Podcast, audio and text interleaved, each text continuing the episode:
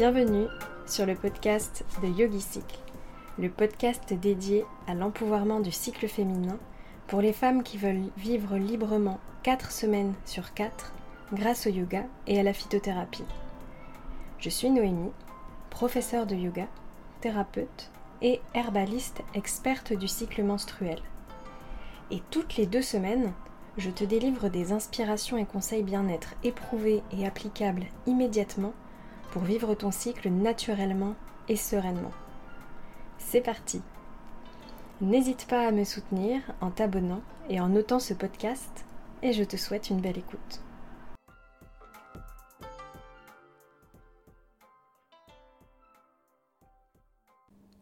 Bienvenue dans ce nouvel épisode de podcast. Je suis très contente de te retrouver.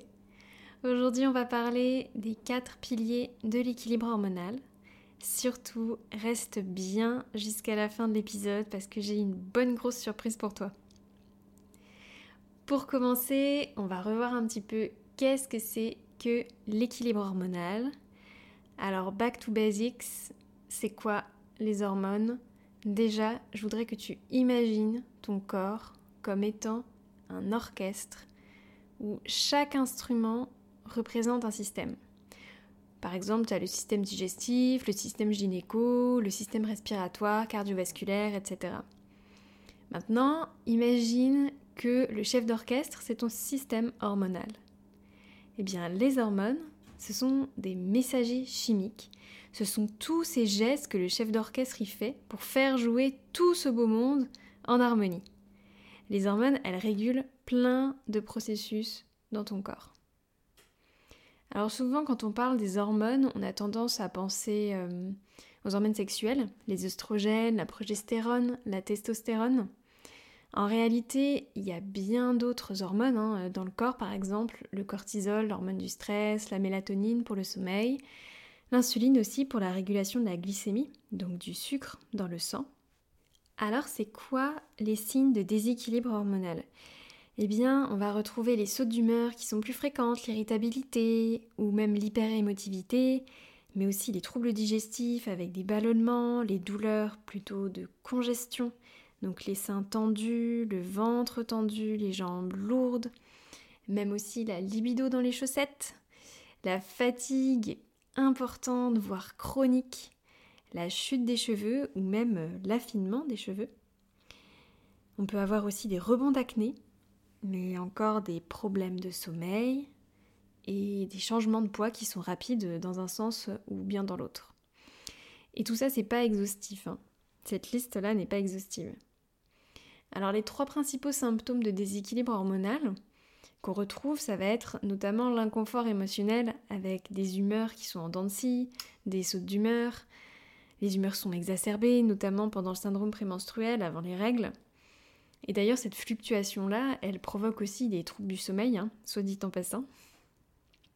On retrouve aussi l'inconfort plutôt qui est physique. Donc, tu as, tu sais, des crampes en bas du ventre, des douleurs, ou même en bas du dos, des migraines, des ballonnements, et j'en passe.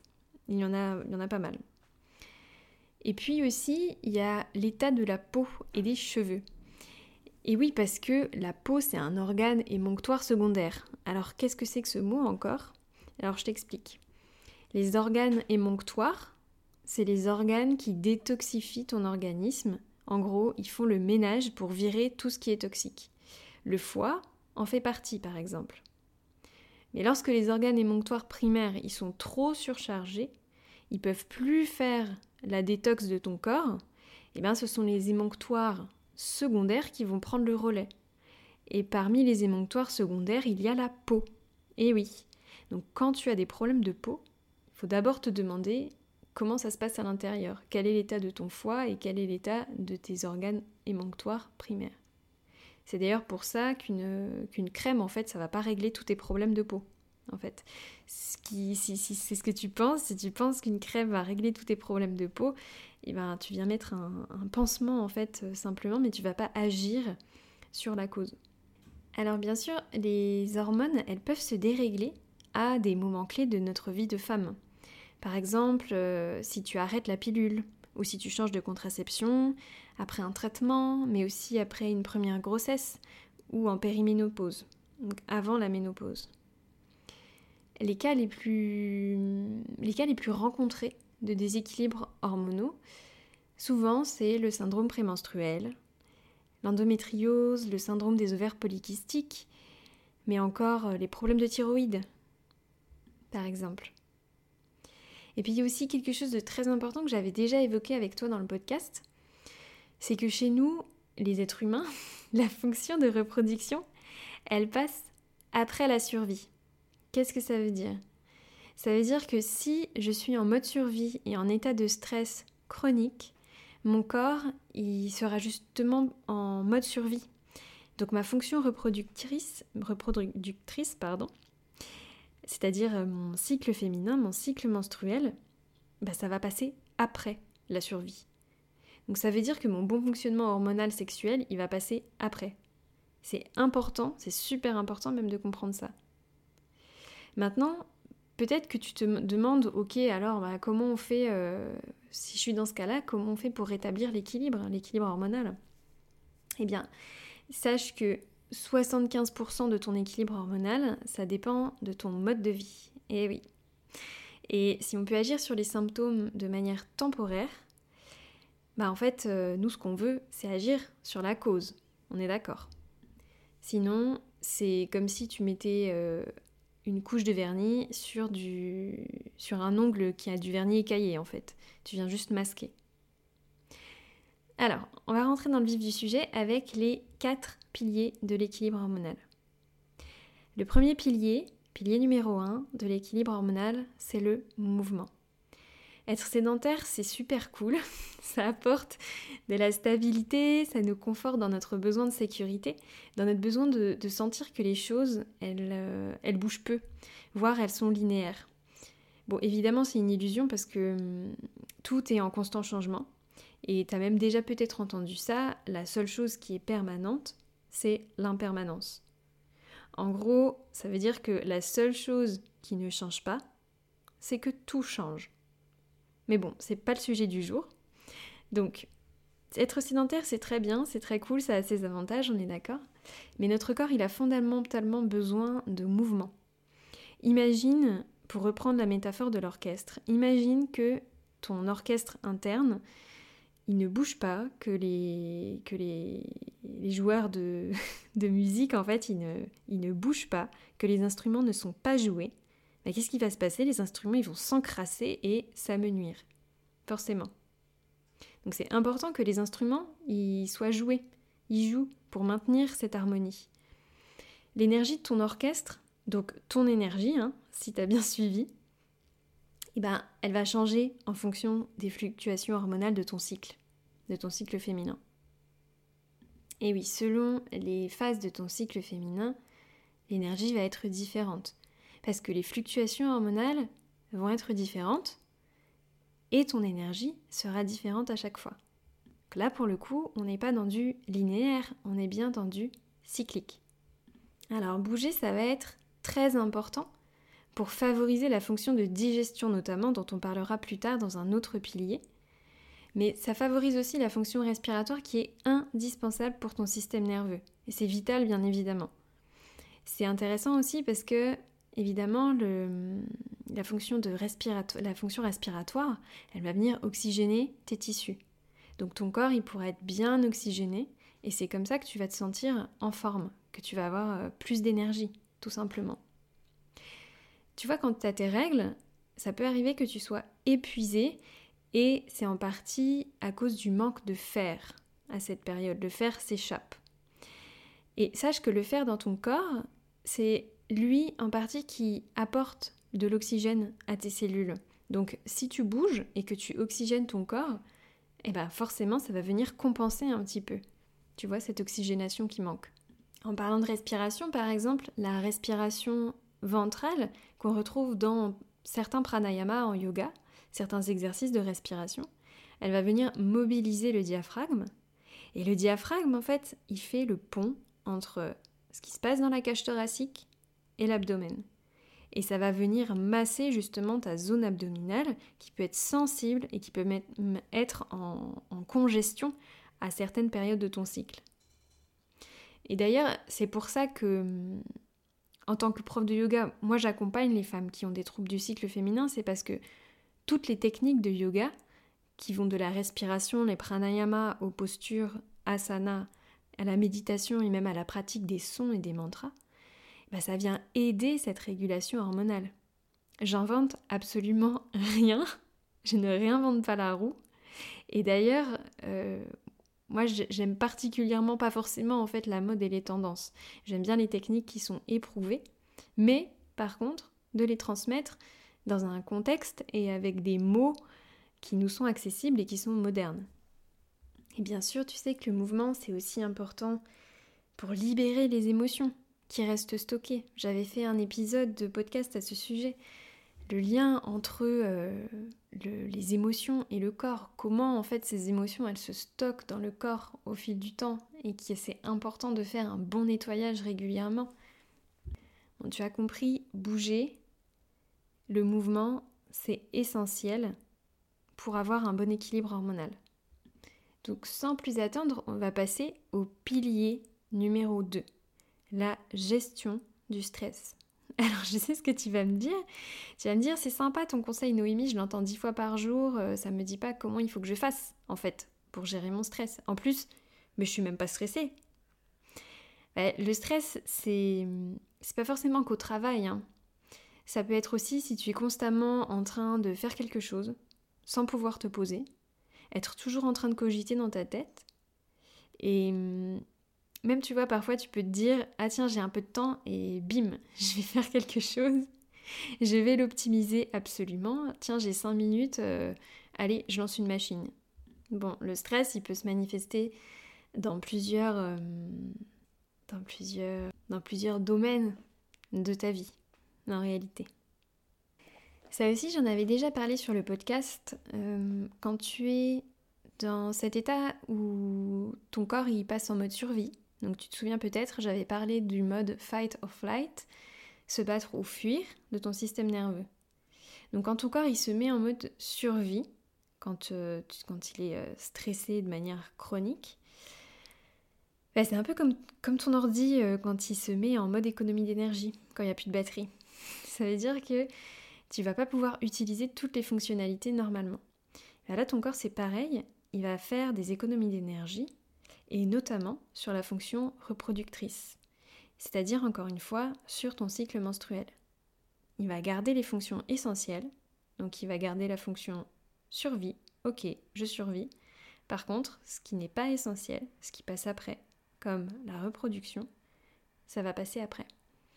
Donc tu as compris que tes hormones sexuelles, elles vont passer après et ça va créer un déséquilibre. Je t'avais notamment parlé aussi dans un autre épisode du mécanisme du cortisol qui est lié à celui de la progestérone parce qu'en fait ces deux hormones, elles ont la même hormone mère. La carence en progestérone qu'on retrouve bien souvent dans les déséquilibres hormonaux comme par exemple le syndrome prémenstruel, bah, il peut être dû à la sécrétion trop importante en cortisol. Donc maintenant tu as compris, c'est quand tu es dans un, un état pardon, de stress constant, bah, le cortisol il va être sécrété de manière trop importante et il va en quelque sorte prendre la place de la progestérone, d'où la carence en progestérone. D'accord? Bon, à savoir que un état de stress qui s'accumule, ça se passe pas uniquement dans la tête. Non, non, ça se passe pas uniquement dans ta tête. Et là aussi, je t'avais expliqué euh, comment les émotions se stockent dans le corps dans un épisode précédent. Et c'est pour ça que si tu veux commencer à gérer euh, les humeurs qui parfois peuvent empoisonner euh, ta vie, hein, très concrètement, hein, qui peuvent, les sautes d'humeur qui peuvent dégrader tes relations, par exemple avec ton amoureux, ton amoureuse, tes relations familiales ou même avec tes enfants. Ben, pour apprendre à gérer ça, il, il faut passer par le corps. Ça peut pas se passer uniquement dans la pensée, en fait. Parce que souvent, la pensée, elle peut, elle peut nous piéger et nous mener là où, on, le souhaite. Et là encore, le yoga, c'est un art merveilleux parce qu'il rétablit le lien entre la tête et le corps et il apprend à mieux gérer les émotions en situation de vie quotidienne. Et ça, c'est pas moi qui le dis, c'est des élèves qui me remontent, euh, des élèves de yoga qui me remontent parfois des situations, pour le coup, notamment au travail, où l'enseignement sur le tapis, ils le retrouvent dans la vie quotidienne, ils l'appliquent et ça les soulage. En fait, ça les aide à gérer des situations euh, qui émotionnellement peuvent être compliquées. Donc, deuxième pilier de l'équilibre hormonal, qui a plutôt une action dirigée sur le cortisol, du coup, c'est la gestion du stress. Ensuite, passons au pilier numéro 3, le sommeil. Alors pourquoi un bon sommeil c'est indispensable? Pour avoir un cycle menstruel heureux Parce que là aussi, des hormones interviennent dans le mécanisme du, soleil, du sommeil. Pardon. Et, ouais, elles sont, elles sont, partout, ces coquines. Donc tu as peut-être entendu parler par exemple de la mélatonine qui est l'hormone du sommeil. Elle est sécrétée par la glande pinéale qui se trouve dans le cerveau. Et d'ailleurs, au passage, elle correspond à l'emplacement énergétique du chakra ajna, ou qu'on appelle parfois aussi chakra du troisième œil. Mais pas seulement. En tout cas, la mélatonine, elle n'est pas seulement sécrétée au niveau de la glande pinéale. Dans une moindre mesure, elle est aussi synthétisée au niveau des ovaires, mais aussi euh, de la peau et à d'autres endroits que je préciserai pas. Et là, tu te rends compte encore à quel point tout est lié. Dans notre corps, chaque chose s'influence les unes et les autres. Qui dit sommeil chaotique dit mécanisme de la mélatonine en fouillis, dit répercussion sur le niveau de stress du corps et donc sur ton cycle féminin. L'agitation mentale, qui est est induite par notre mode de vie, qui va euh, bien souvent à 100 à l'heure, et notre exposition aux écrans, ben ça vient, euh, ça vient pas nous faciliter la tâche, bien sûr. Après, l'idée n'est pas euh, de, se retirer dans une grotte ad vitam aeternam, mais si tu as une pratique de yoga régulière, c'est tout à fait possible de retrouver un sommeil de qualité, si tu as un sommeil chaotique. Donc tu peux retrouver un sommeil de qualité, réparateur, et euh, ne pas avoir cette sensation euh, de te réveiller le matin et d'être déjà fatigué en fait, d'être déjà épuisé, d'être déjà claqué. Donc euh, en yoga par exemple, il existe une technique qui est, géniale, qui est merveilleuse, qui est le yoga nidra, qu'on appelle autrement le sommeil du yogi. Et d'ailleurs, je remercie je remercie très fort ma yoga master de m'avoir enseigné cette technique qui est très précieuse. Donc, on ne cherche pas à s'endormir pendant un yoga nidra, même si ça s'appelle le sommeil du yogi. Et si jamais ça arrive, si jamais tu t'endors pendant un yoga nidra, ça peut arriver, mais c'est surtout que ton corps, il est probablement épuisé. Bon, pour le yoga nidra, on vient se relaxer, le corps physique, mais aussi le corps énergétique. On se plonge dans un état de méditation profond. Et on ne dirait pas, mais euh, ça fait aussi euh, de l'effet sur la personne qui guide le nidra. Personnellement, j'adore le glisser à la fin de mes cours. Alors voilà, le sommeil, c'est aussi un pilier qui est essentiel pour réduire les douleurs du cycle et réguler ton système hormonal. Et on arrive déjà au pilier numéro 4, au quatrième pilier. Ce quatrième pilier, il est plutôt en lien avec nourrir ton corps et avec l'alimentation. Et là, peut-être que tu vas te dire, mais enfin, qu'est-ce que c'est le lien entre la digestion et les hormones sexuelles? Je te l'ai expliqué. Ton corps, c'est un orchestre. Quand tu manges une pomme, tu vas la mâcher. Elle va passer dans tout ton système digestif pour être transformée en minuscules molécules qui vont passer dans ton sang pour être assimilées par tes cellules et tes organes. Est-ce que ça te rappelle un petit peu des cours de SVT avec les aliments et les nutriments et compagnie? Bon, euh, si t'as pas assez de bons nutriments, d'oligo-éléments, de vitamines pour que ton corps y fonctionne bien, eh ben c'est pareil, c'est le système reproducteur et les hormones sexuelles qui vont prendre. Tu te souviens Quand ton corps il est en mode survie, le bon fonctionnement du cycle féminin, il passe après. Est-ce que, tu est que tu comprends maintenant pourquoi est-ce que bien nourrir ton corps, c'est si important? Donc, si après un repas, t'es crevé, tu as mal au ventre, des ballonnements ou encore plein d'autres choses, mais c'est déjà en fait ça te montre déjà qu'il y a quelque chose à creuser. Tu peux commencer déjà aujourd'hui par manger des fruits et légumes de saison, idéalement qui viennent d'un maraîcher que tu connais. Bon, ça c'est l'idéal, hein, on est d'accord. Et hum, tu peux aussi manger varié en veillant à avoir de bons apports nutritifs.